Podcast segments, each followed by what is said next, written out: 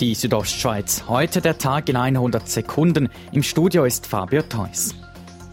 SVP-Parteipräsident Albert Rösti gibt sein Amt im Frühjahr ab. Er zieht damit die Konsequenz aus der Wahlniederlage der SVP im Oktober.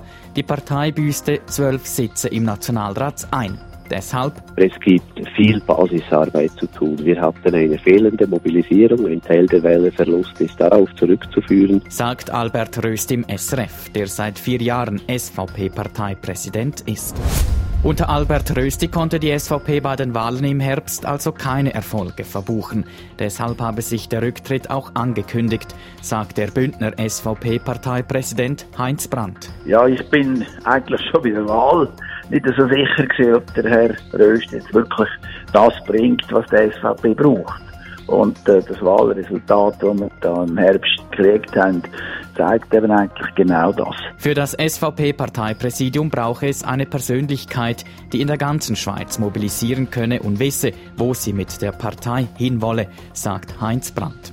Die SVP will Ende März über Röstis Nachfolge als Parteipräsident entscheiden.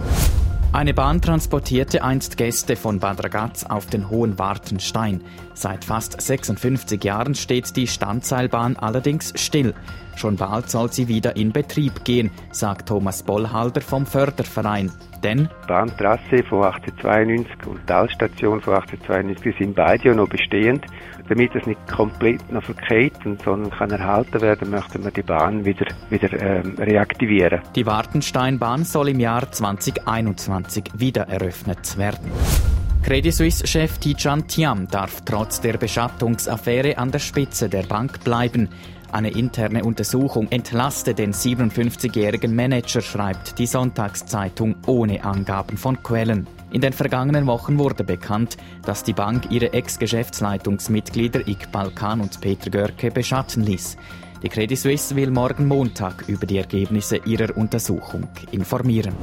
Die Südostschweiz heute, der Tag in 100 Sekunden, auch als Podcast erhältlich.